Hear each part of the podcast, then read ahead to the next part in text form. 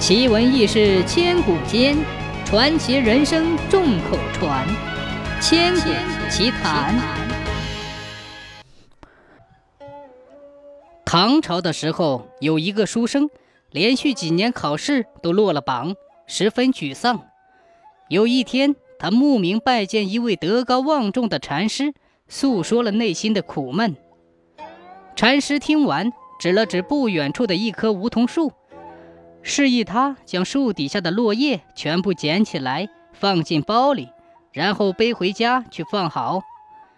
第二天继续，直到梧桐树逐渐光秃为止。这一天，老禅师将书生叫到跟前，叫他背上两袋落叶，拿到京城里去卖，而且要价十两黄金。禅师还给了他两张一样的字条，嘱咐他说。其中一张交给买主，另一张自己留着。落叶没有卖掉之前，不许看。禅师反复强调：只要卖掉落叶，你的人生才能发生大变化。所以你得坚持。书生将信将疑，来到了京城。按照禅师的吩咐，他在大街上摆开字符，十两黄金卖落叶。行人见了，纷纷嘲笑他异想天开。到了第六天，正在打盹的书生突然被一个人推醒。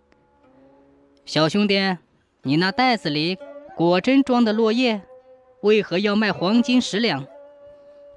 书生一看此人相貌雍容，旁边还有两个侍从，像是富贵人家的人，于是取出包里的字条，双手交给那个人。那人接过字条，拆开一看，眉头舒展，非常高兴，问了书生的姓名和地址，说十日之后一定将十两黄金送上门。书生做梦也没有想到，两袋落叶居然能卖出十两黄金。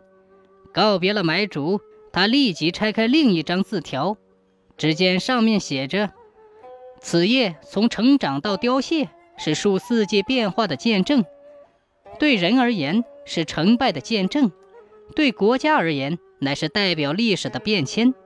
若国君能重视落叶，以史为鉴，必能知兴替，天下必兴旺。倘真如此，十两黄金不为贵。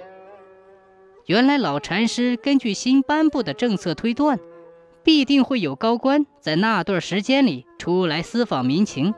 小小的落叶蕴含着人生的哲理、治国之理，就冲这一点，他便是无价的。